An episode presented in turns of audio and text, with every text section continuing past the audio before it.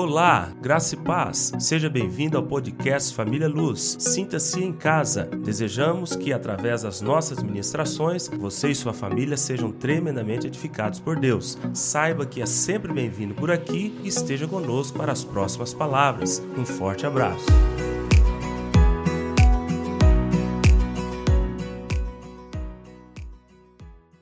Alcançando a bênção de Deus, vamos falar sobre o toque da grandeza. Vamos lá, no Novo Testamento, eu estava fazendo essa reflexão hoje. No Novo Testamento, os discípulos chegaram para Jesus porque João Batista ensinava os discípulos dele a orar. E os discípulos então falaram para Jesus: Jesus, nos dê uma luz de como a gente faz uma oração que funciona. E o Senhor então deu os princípios de uma oração que funciona no Novo Testamento. O povo transformou isso em reza. Eles ficam pensando que se chegar de manhã, Pai nosso que está no céu, santificado seja o nome, venha a nossa seja feita a sua vontade, assim na terra como no céu. O pão nosso de cada dia dá-nos hoje, perdoa a nossa ofensa, assim como nós estamos perdoando que temos ofendido, não deixeis cair da sua livrar do mal. Amém.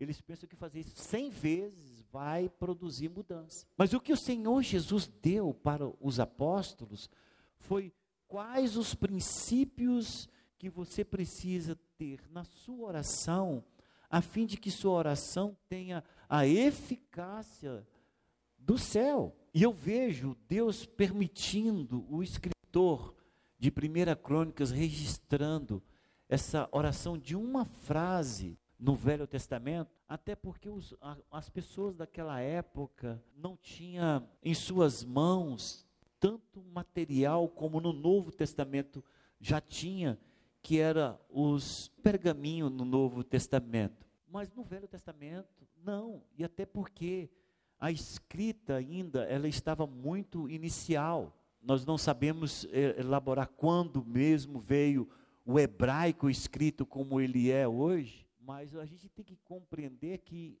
Moisés ele foi educado nas escritas cuneiformes. As escritas cuneiformes eram as escritas egípcias.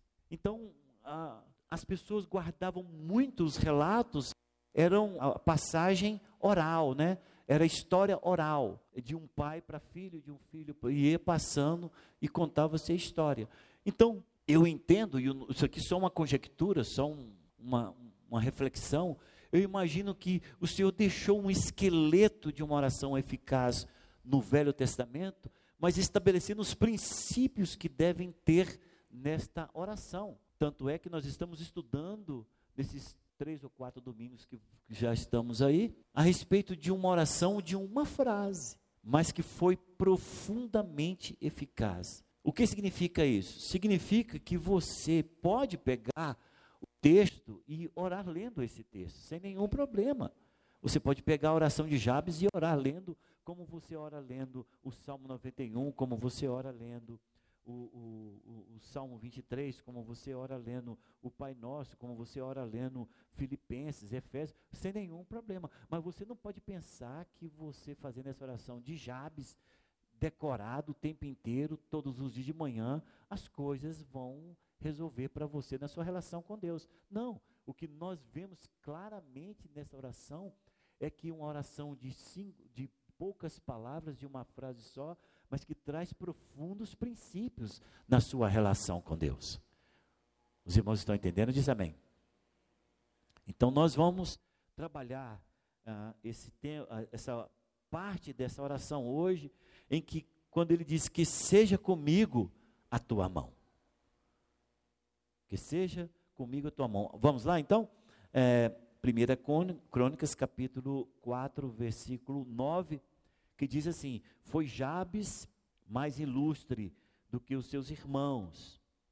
Sua mãe chamou-lhe Jabes, dizendo: Porque com dores o dei à luz. Já falamos sobre isso. Jabes invocou o Deus de Israel, dizendo: né, Primeiro aqui é interessante essa questão de, de invocar, né? O Deus de Israel dizendo: Ó tomara que me abençoes, falamos sobre isso. Domingo passado falamos sobre essa segunda frase, e me alargues as fronteiras.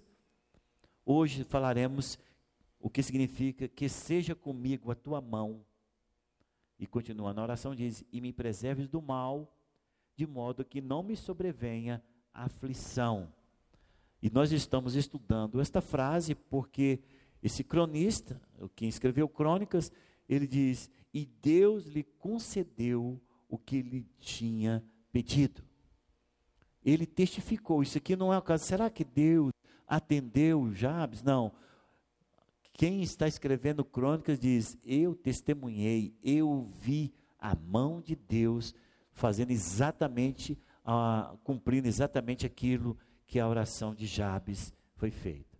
Primeira coisa importante, então, nessa manhã, que eu volto a salientar, é a simplicidade da oração que Jabes fez a Deus. Então, não precisa se ter uma oração cheia de palavras difíceis, com é, buscas de palavras no original, ou, ou se tornar uma coisa bem mais é, é, frágil do que se fazer orar a Deus fazendo rezas, né, repetições. A própria palavra do Senhor diz: né, não pense que, que essas vãs repetições irá mover o coração de Deus. Então a gente nota que foi uma frase curta, uma oração curta, desculpe, com apenas uma frase, e o escritor diz: e Deus atendeu. Então nós estamos estudando princípios, o que que essa invocação por que, que esta invocação produz tanta mudança, produziu tanta mudança na oração de Jabes, a ponto de chamar a atenção de alguém que está escrevendo uma, a palavra de Deus. Esse escritor sabia que isso iria ficar pelos séculos dos séculos, por causa da preservação da palavra, e ele faz questão de abrir um parêntese na sua escritura para falar e testemunhar a respeito desta invocação é porque ela produziu mudanças significativas a olho visto a olho nu. Não foi uma bênção subjetiva, né? Tiago, não, não, é que a pessoa falou assim: olha, eu orei por paz e Deus me deu paz. Isso é uma bênção que Deus dá, mas é uma bênção subjetiva, ninguém vê. Quem escreveu crônicas viu, testificou, talvez foi lá até medir o tamanho da bênção como que o cara engrandeceu, como que o cara cresceu, como as coisas foram tremendas para ele. Deveria ter um tipo de relacionamento, ou a história já tinha sido passado para quem está escrevendo crônicas, da, da maneira como Deus favoreceu Jabes nessa pequena invocação. Então, o escritor está mostrando o seguinte: olha, foi uma invocação de uma frase, com uma resposta imensa, poderosa, tremenda, e isso nos incentiva, isso nos estimula, isso nos mostra, irmãos, que nós aqui que estamos, ah, uma igreja perdida na região norte de Goiânia, de que nós temos pessoas aqui que você se levantando em fé, como Jabes, você pode fazer a diferença. E eu quero testemunhar isso na sua vida. Ah, pastor, por que, que o Senhor não faz isso? Nós, eu estou fazendo nas minhas dimensões. Mas talvez você é a pessoa que Deus escolheu que é para nos assombrar de uma forma positiva, é claro, com a grandeza daquilo que Deus quer fazer na sua vida. Por que não você? Porque todas as vezes que alguém pensa de um desafio na fé, todo mundo se aponta para o pastor. Não, irmão, você, é nós aqui. Você pode falar, pastor, eu era um zero à esquerda, eu estava lá no meio da tua igreja, o senhor nem, me cumprimentava direito, olha o que Deus fez. E nós todos vamos louvar a Deus pela simplicidade com que você invocou o nome de Deus e você saiu do anonimato para trazer glória, poder e honra ao nome de Jesus por seu atrevimento espiritual no sentido positivo, no sentido bonito da coisa, de, da sua intrepidez, da sua ousadia e de você falou: ah, Jabes foi abençoado, eu também quero ser.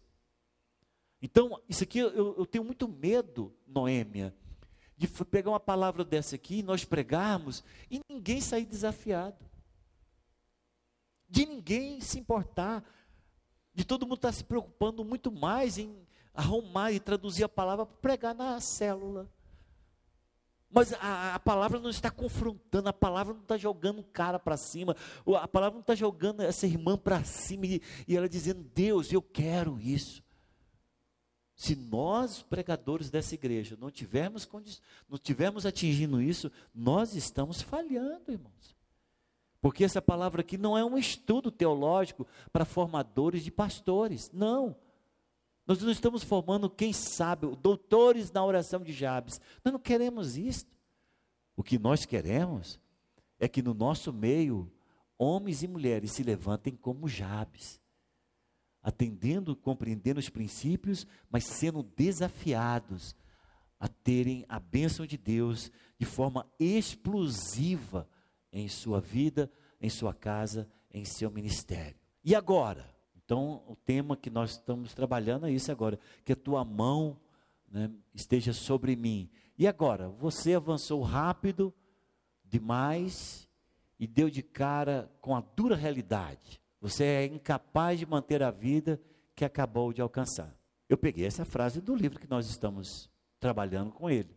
Bruce Wilkinson, ele está falando de pessoas que não conseguiram identificar o sentimento que nasce quando uma grande bênção é dada a você. Vou te usar como exemplo, Helder. Só exemplo, tá? O Helder, num momento como esse aqui de uma explosão de fé, ele fala: Eu quero ser o maior exportador de denébrios. Eu quero ser o maior exportador de denébrios do mundo. Aí ele sai daqui com essa perspectiva. De repente, ele começa a ter pedidos de denébrios que ele jamais poderia imaginar. E ele começa então a produzir e começa a crescer. Daqui um dia você está com 100 funcionários. Aí você chega num momento e fala, cara, não dou conta mais. Não é você agora, tá? Só, vai só até na benção.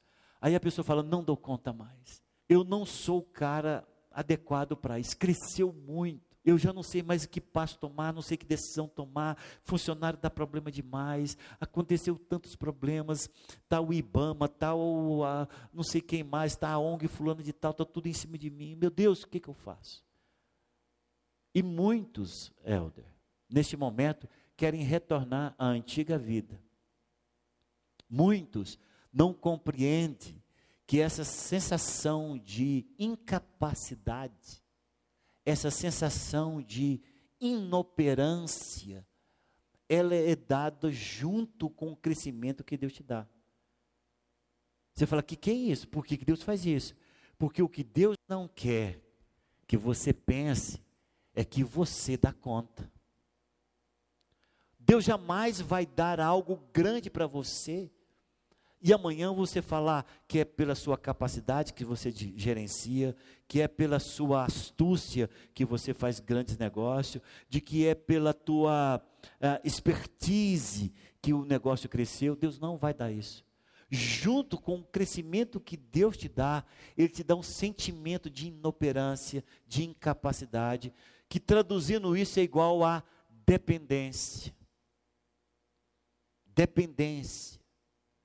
Quando você vê que Davi, fazendo a oração, eu fiz questão de pegar a oração de Davi, essa ação de graça que ele está falando, ele está mostrando, depois de ter conquistado todos aqueles reinos, de ter tendo supremacia sobre os seus inimigos, de ter conseguido ouro, para assim, ouro, o Edmond, para pôr em caminhão. Davi tinha ouro para carregar caminhão, encher caminhão de ouro, de ter todas as riquezas, ele olhar para aquilo e dizer: Quem sou eu, Senhor?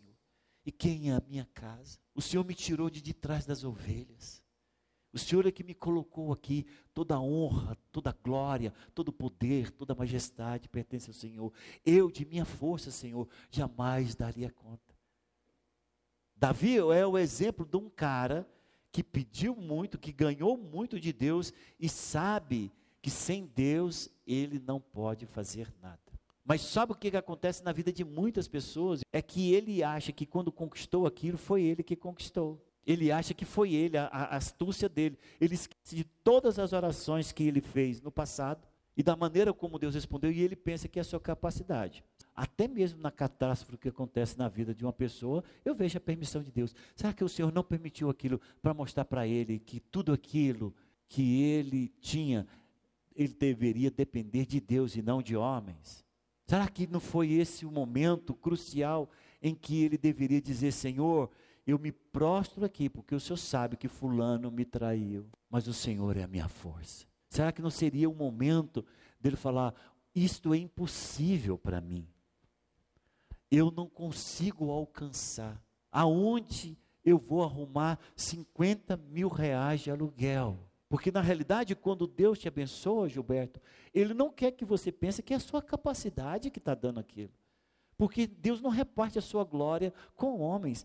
É esse o problema que toda igreja enfrenta, membros enfrentam, pastores enfrentam. Eu não estou falando que eu não enfrento, não, eu enfrento. É de pensar que é a minha capacidade administrativa, é a minha capacidade intelectual, é a minha capacidade social, é a maneira como relaciono que vai dar certas coisas. E esquecemos que esta obra, ela é espiritual. O que o Senhor deseja de você e de mim é que não somente o primeiro passo, mas todos os outros doravante sejam dados conforme Ele está determinando em sua vida. Mas nós esquecemos disso. É assustador e totalmente emocionante. O livro faz, né? Não é? Ele faz uma pergunta. Na condição de filhos e filhas de Deus, eleitos e abençoados por Ele, devemos arriscar algo tão ousado que o fracasso é garantido, a não ser que Deus intervenha.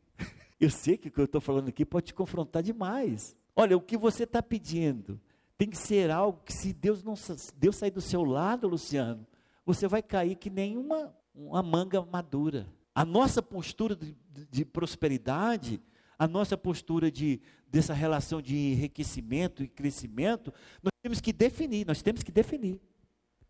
Qual será o princípio? É o princípio bíblico? É o de Deus?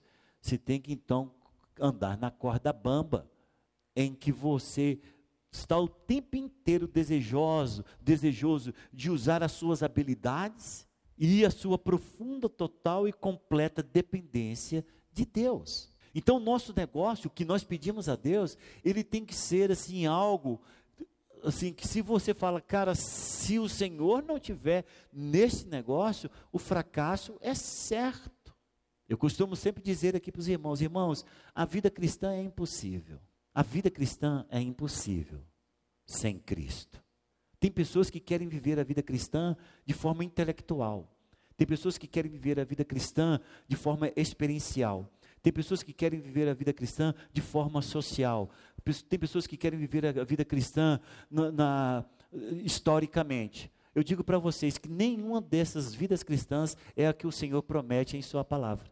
Porque na realidade a vida cristã é impossível se você não tiver Cristo. Se você desejar viver uma vida cristã sem Cristo, você está participando de uma ONG, você está participando de uma cooperativa, você está participando de um sindicato, você pode, pode estar participando de qualquer uma dessas coisas, menos da igreja do Senhor. Porque a igreja do Senhor Jesus, ela é feita de pessoas que caminham no impossível.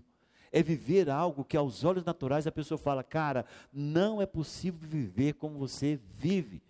Ou você mente demais, ou você é doido demais. Mas é desta forma que é a vida cristã que o Senhor nos promete. A vida cristã, ela só é possível, Sueli, se esta vida cristã for vivida com Cristo, em Cristo, de Cristo, para Cristo, nele. As coisas que nós temos na Bíblia, e é esse o problema que enfrentamos como igreja, é que as pessoas querem conciliar o espiritual com a expertise, quer quer conciliar o, espiritual com a experiência, querem conciliar o espiritual com a, o tempo de vida, a experiência de vida, querem conciliar a, a vida espiritual com todos os estudos e conceitos estudados outrora. Não funciona. A gente pega os heróis apontados por Hollywood, por esse povo da, da, da mídia, e acha que isso se enquadra dentro daquilo que nós que nós queremos como os verdadeiros heróis de Deus. Não, irmãos, não se enquadra. Porque os heróis que o Senhor procura, ela quase que é escrita assim, ó, heróis igual os improváveis. Essa palavra me veio há muito tempo atrás, quando nós fizemos uma, uma, um projeto de, de, de palavra também aqui, uma série de palavras, que nós falávamos sobre os improváveis. Nós somos os improváveis. Então vamos lá. Se buscar as bênçãos de Deus é nosso mais elevado ato de adoração, e se pedir para fazer mais para Deus é nossa maior ambição, requerer a mão de Deus esteja sobre nós, requerer que a mão de Deus esteja sobre nós é a nossa escolha estratégica para que as grandes coisas que Deus está fazendo em nossas vidas se perpetue e continue a florescer. Qual é o significado quando ele diz: Senhor, eu quero que a tua mão esteja sobre mim. Eu quero que a tua mão seja comigo. Eu quero que a tua mão possa me acompanhar. Ele está dizendo, Senhor, eu quero que toda esta grandeza que o Senhor me deu, ela continue comigo. Eu quero que esse toque da grandeza permaneça comigo. Eu quero que a tua mão esteja comigo sempre. O Senhor não pode me deixar hora nenhuma. Eu quero a tua companhia, não somente na largada, mas durante todo o percurso. Mas muitos, nós somos desses. Estou falando de mim, de você. Nós somos muitos que só queremos o start de Deus. E quando queremos, muitos fazem, sabe o quê? Senhor, abençoa a compra que eu vou fazer. Ele não pergunta, Deus, eu posso comprar. Os jovens falam, Senhor, abençoa essa menina que eu quero namorar. Ele não pergunta se Deus concorda com o namoro. Ele só chama Deus, já está no caminho. E quando a coisa engrena de uma certa forma, no meio do caminho, a tendência é esquecermos de dependermos de Deus. Irmãos, quantas igrejas fecham? Vocês acham que só tem igreja abrindo? Eu, na minha família mesmo, tenho igrejas da minha família que pastores abriram e fecharam. Quantas igrejas fecham? Sabe por quê? Porque o elemento que começou a igreja foi o Espírito Santo. E o elemento que quis continuar a igreja foi o elemento humano. Oh, escuta o que eu estou te dizendo. Eu tenho experiência da minha família, de pastores que fecharam igrejas. Começou excelente, bem, preguei lá nas igrejas deles. Mas começou no poder do Espírito, na direção do Espírito, na força do Espírito. Mas qual é o elemento que continuou? O humano. A briga entre si, quem, quem lidera, quem tem mais poder, quem tem mais autoridade, quem tem mais governo, virou um balai de gato. Não fica. Porque o que faz a obra ter brilho força, graça, unção, Nilva, é o Espírito Santo. Sem o Espírito Santo não funciona. E o Espírito Santo aqui está sendo citado por Jabes como a mão de Deus. Existe uma passagem bíblica lá em Êxodo 33, versículo 15. Deus está conversando com Moisés. Deus está falando para Moisés: olha, leva esse povo, leva. o Senhor está fazendo um jogo de palavras com Moisés e te testando o coração de Moisés. Leva esse teu povo, vai. Aí o Senhor diz lá no comecinho desse capítulo, lá no versículo 3 por ali, ele diz: Mas eu não vou com vocês. Aí a conversa engrossou. Moisés falou: O que, Senhor? Não, eu não vou com vocês, não. Vocês são esse povo seu, Moisés. Gente, eu acho bonito demais quando tem essas. A, a teologia chama de antropomorfismo. É quando o escritor coloca os. Como se Deus fosse pessoa conversando, gente, né, conversando. Ele coloca esse sentimento, essa, a conversa de duas, duas pessoas, para mostrar mesmo a personalidade de Deus. E coloca esse antropomorfismo, que é como se Moisés estivesse conversando com um pai dele. E o Senhor falou: Não, Moisés, vou não, vou nem, vou com vocês não. O que, que foi, Senhor? Não, esse pessoal seu é de dura serviço. Aí o Moisés conserta a conversa: Senhor, primeiro, o povo não é meu, o povo é teu.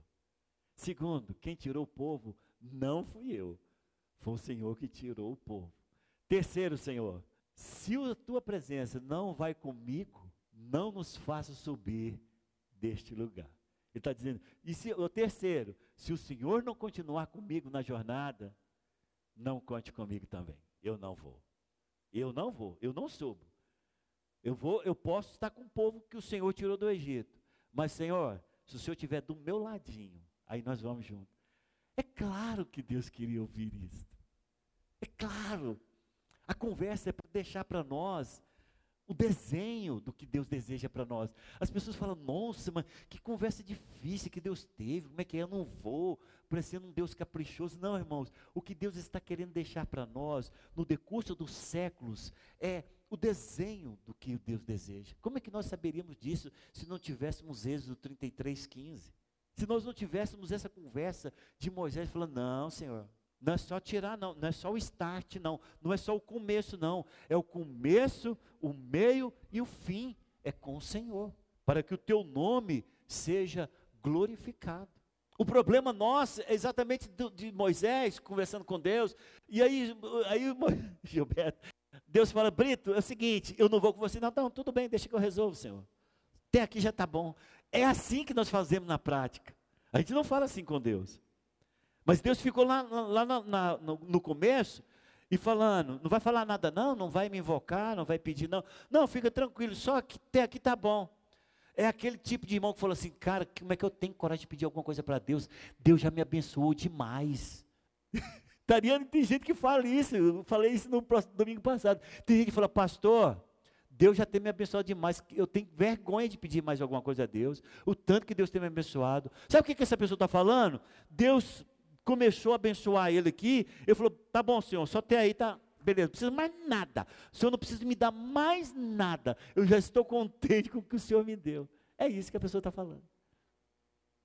Porque, pensa bem comigo, o Senhor estava falando, oh, você vai ser o general deles, você vai ser quase o Deus deles, você é o governador deles, esse povo é teu, fica com eles para você, estou te dando. Se fosse um dessa, dessa jornada nossa de hoje, falar, obrigado Senhor, 3 milhões de pessoas ao meu comando, não, vou tentar enrolar, vou mandar, vou colocar tapete de gente, vou passar por cima, vou tomar os ouros deles tudo.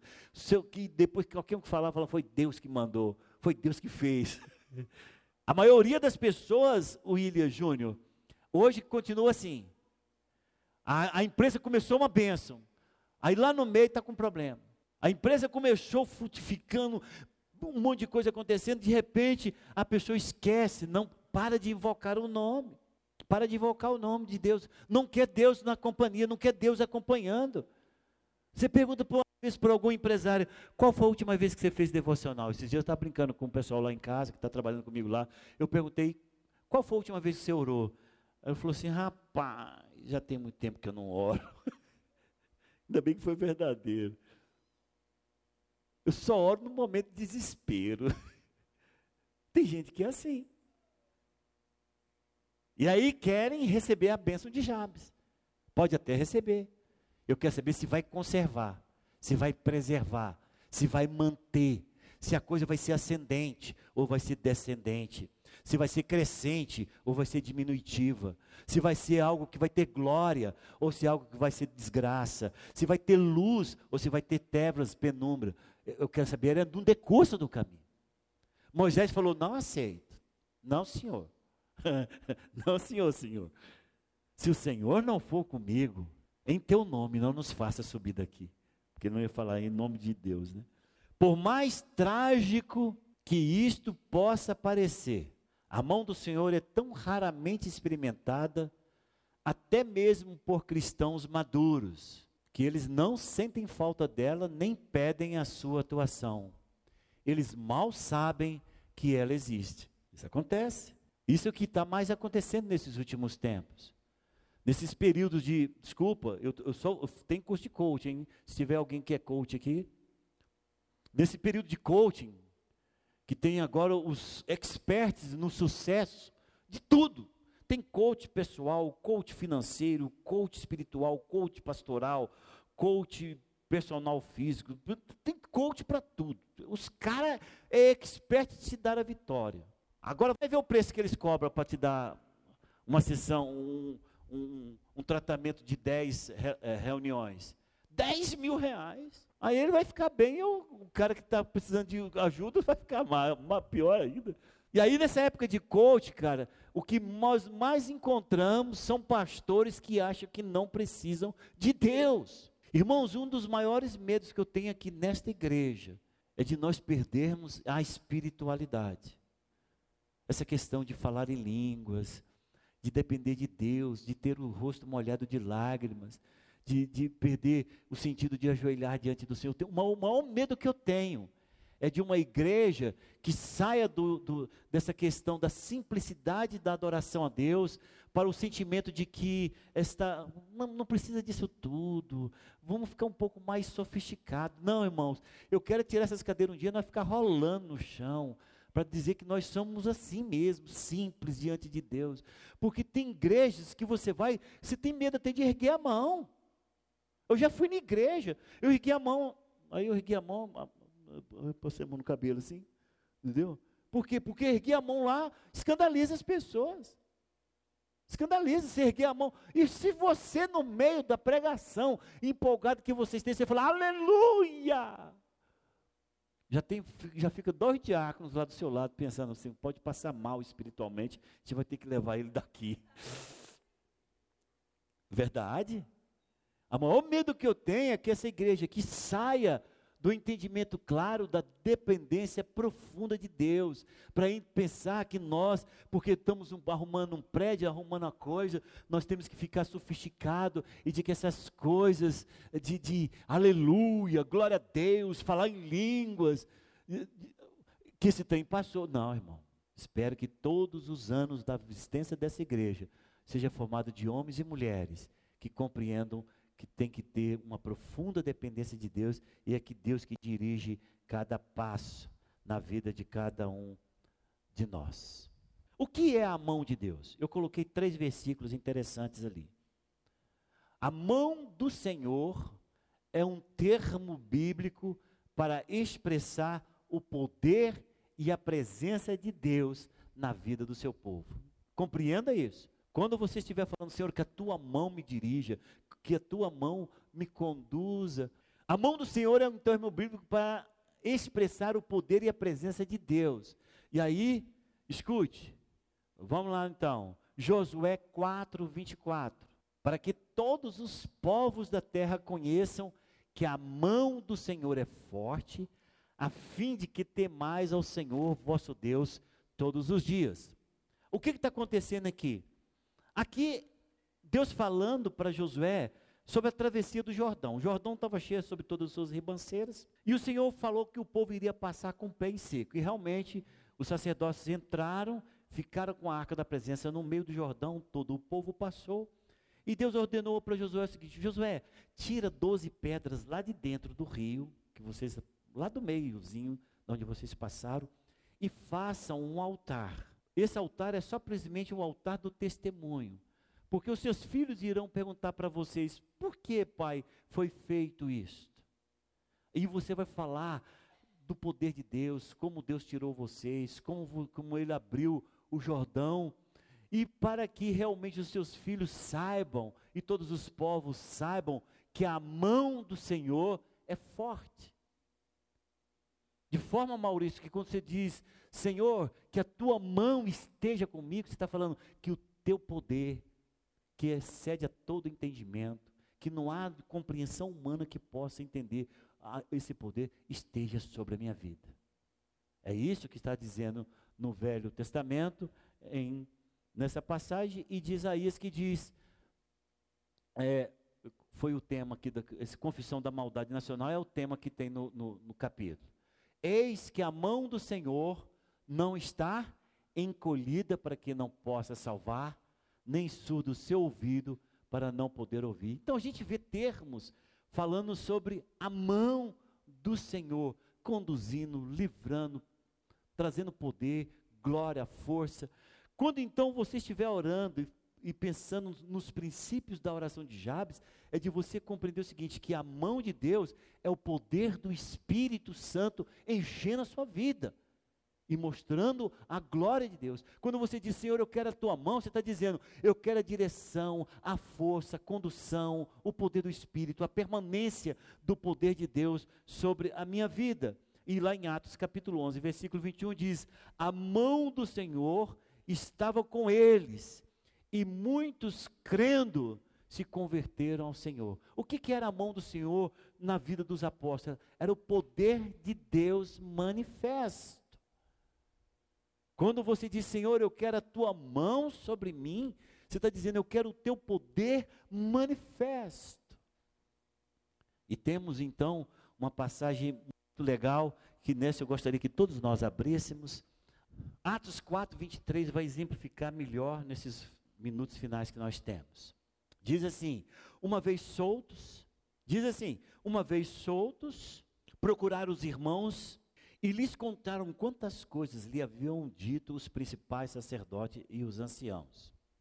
Ouvindo isto, unânimes, levantaram a voz a Deus e disseram: Tu, soberano Senhor, que fizeste o céu, a terra, o mar e tudo que neles há, que disseste por intermédio do Espírito Santo por boca de Davi, nosso pai, teu servo, por que se enfureceram os gentios e os povos imaginaram coisas vãs? Levantaram-se os reis da terra e as autoridades e se ajuntaram-se a uma contra o Senhor e contra o seu ungido. Porque verdadeiramente se ajuntaram nessa cidade contra o teu santo servo Jesus, o qual ungiste, em qual ungiste Herodes e Pôncio Pilatos, com gentios e gente de Israel, para fazerem tudo o que a tua mão e o teu propósito predeterminaram. Agora, Senhor, isso aqui é oração que estão fazendo, irmãos. Isso aqui é uma oração. Agora, Senhor, olha para as suas ameaças e concede aos teus servos que anunciem com toda intrepidez a tua palavra, enquanto estendes a mão para fazer curas, sinais, prodígios por intermédio do nome do teu santo servo Jesus. Tendo eles orado, tremeu o lugar onde estavam reunidos, todos ficaram cheios do Espírito Santo e com intrepidez anunciavam a palavra de Deus. Pastor, o que, que Jabes quis dizer? Que a tua mão esteja comigo. É o poder manifesto permanente de Deus na vida dele. Do contrário, ele ia ficar só na chapada tanta coisa para administrar, tanta coisa para fazer, tudo aquilo que Deus deu para ele, ele falou: como é que eu faço tudo isso? Eu não tenho capacidade, por isso que Jabes está dizendo que a tua mão continue comigo, que o teu poder continue comigo, que os milagres continuem comigo. Senhor, não é só dar, mas é permanecer comigo, para que todos vejam a tua glória dentro da minha vida, em cada passo que eu dou. Quantos estão entendendo? Diz amém.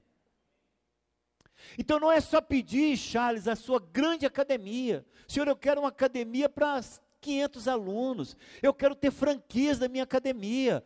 Não é só pedir, ele te dá. E aí, como que você vai fazer com tudo isso? Quem vai te dar orientação para coordenar tudo isso? É muitos aqui, Charles, esquece de Deus porque diz, pastor, eu estou sem tempo de orar. Você não sabe o que é cuidar de 500 alunos. Quantas pessoas dessa igreja aqui eu pergunto, irmão, por que você não está vindo na igreja? Trabalho, pastor. Ué, mas quem te deu esse trabalho? Deus. Ué, e agora você esquece de Deus? A pessoa só quer o trem, ele não quer continuar com Deus.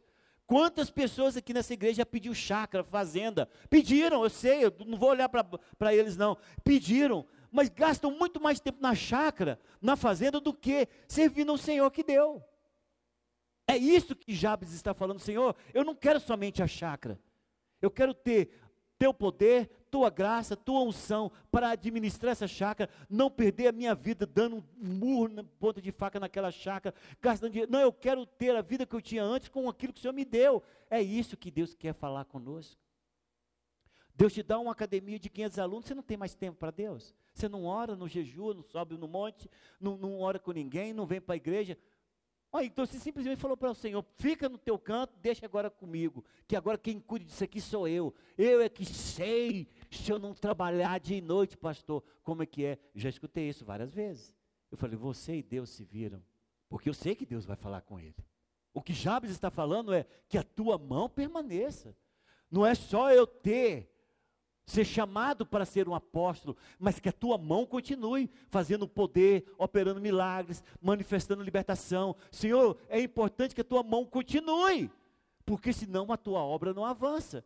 Ele poderia, Pedro poderia dizer: Olha, tá tudo feito, Luciano, tranquilo, graças a Deus, sou apóstolo, estou dado aqui a palavra, estou gastando dias estudando, cresce se quiser, manifesta se quiser, porque o chamado já fui. Não, não foi assim não.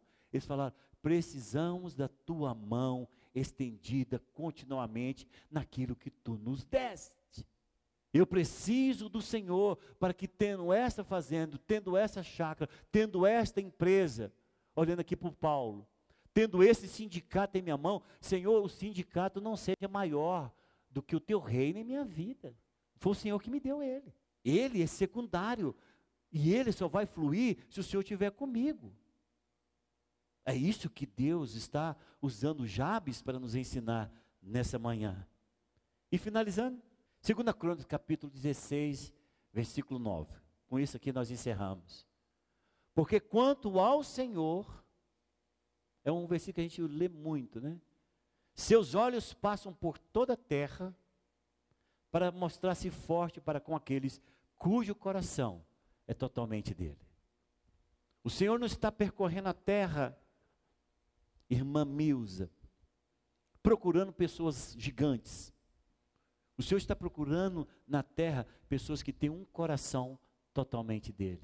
E é isto que o Senhor está falando conosco nessa manhã. Quer ter sucesso? Quer continuar com sucesso? Não é somente ter, mas preservar. Quer ter a mão do Senhor estendida? Tenha o seu coração voltado para Ele, sabendo que o que mais interessa para Deus não é aquilo que Ele te dá, mas é aquilo que, dele, que Ele tem em você, que é o seu coração totalmente entregue nas mãos dele. Mas o que você mais encontra quando a pessoa cresce, principalmente financeiramente, Josafá, é soberba. Você vai conversar com a pessoa, a pessoa está olhando assim, ah, pastor, não, tá. Você está falando, irmão, você está sumindo. É, é isso mesmo, é falta de tempo, pastor. É difícil. Você não sabe o que é liderar aquele negócio. Nem olha para os seus olhos. O que Deus está procurando não são pessoas com o nariz, se chover, morre afogado, não. O que o Senhor está procurando é homens cujo coração seja totalmente dele. Quer ver a oração de Jabes funcionar? Tem esse princípio no teu coração. Coloque Deus na sua caminhada, entendendo que a mão de Deus te acompanha em todas as circunstâncias da sua vida. Posso ver amém? Vamos colocar em pé.